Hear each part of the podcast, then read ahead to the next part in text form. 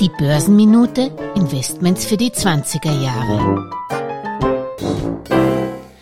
Am Wochenende herrscht große Partystimmung in Omaha, USA. Über 40.000 Warren Buffett und Charlie Munger Jünger werden wieder zur Hauptversammlung der weltbekanntesten Holdinggesellschaft Berkshire Hathaway pilgern. Nächstes Jahr, so mein Plan, möchte auch ich den beiden Legenden live gegenüberstehen. By the way, ich suche hierfür noch einen Sponsor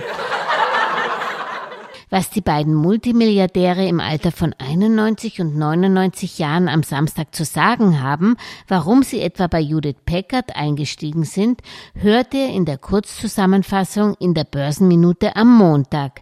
Doch auf die Partystimmung am Wochenende folgt zu Wochenbeginn im Vorfeld der US-Notenbank-Sitzung am 4. Mai womöglich noch die Katerstimmung am Börsenparkett.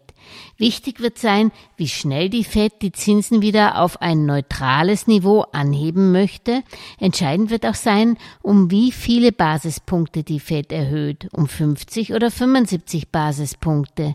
Eingepreist vom Markt sind Erhöhungen von 50 Basispunkten jetzt und dann weitere 50 Basispunkte im Juni.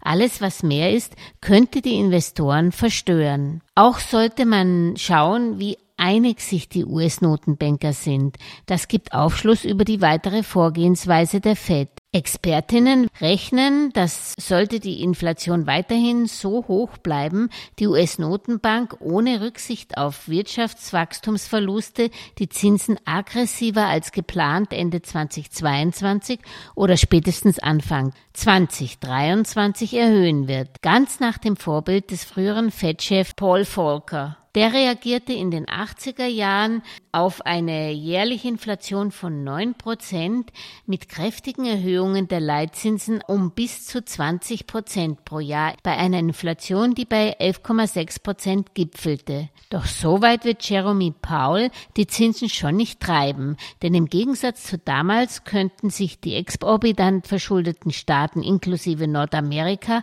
heute zweistellige Zinssätze niemals leisten.